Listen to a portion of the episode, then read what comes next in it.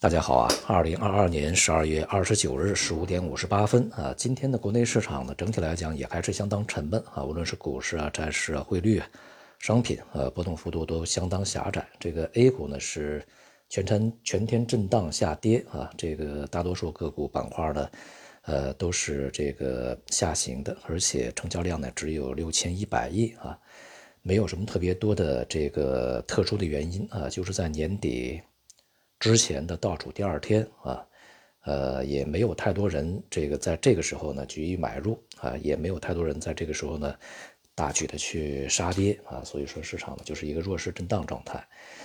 那么同时当然也是承接昨天啊这个美美股的走势啊，美股呢在昨天是大幅下跌，目前看起来呢这个纳斯达克呀，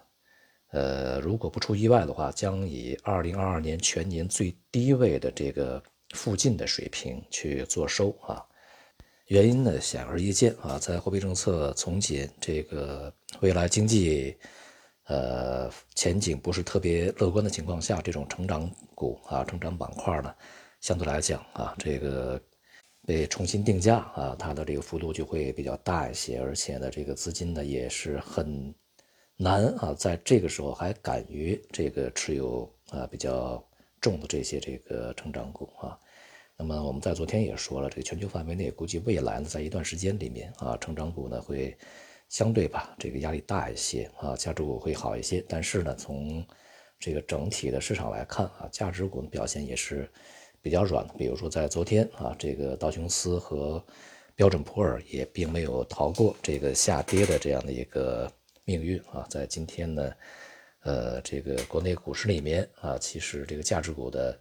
呃回落呢，反而比这个成长股还要更大一些啊。未来呢，无论经济还是市场，需要解决的就是一个信心问题啊。目前呢，就是我们从这个央行啊所发布的一些调查报告里面所看到啊，无论是银行家、企业家还是这个居民啊家庭，对于未来的投资、消费啊这个收入。那么以及啊，未来房地产的一个运行呢，其实都是呃相对比较悲观啊，这个信心都是非常弱的啊。当然呢，我们在年底这个出台了非常多的这个提振经济啊、提振信心的一些措施，那就要看明年呃是否能够非常有效的将这个无论是投资者、经营者还是消费者啊，将他们的信心呢重新的这个建立起来、强化起来啊。信心呢比黄金还要宝贵嘛，